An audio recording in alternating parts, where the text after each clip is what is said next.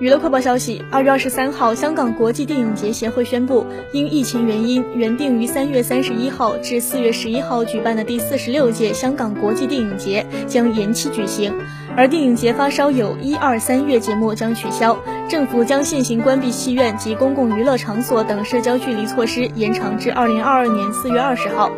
据了解，香港国际电影节是香港最大型的电影盛会，亦是亚洲区内最悠久的电影节之一。是把港产片、华语片及亚洲电影推广至国际的先锋，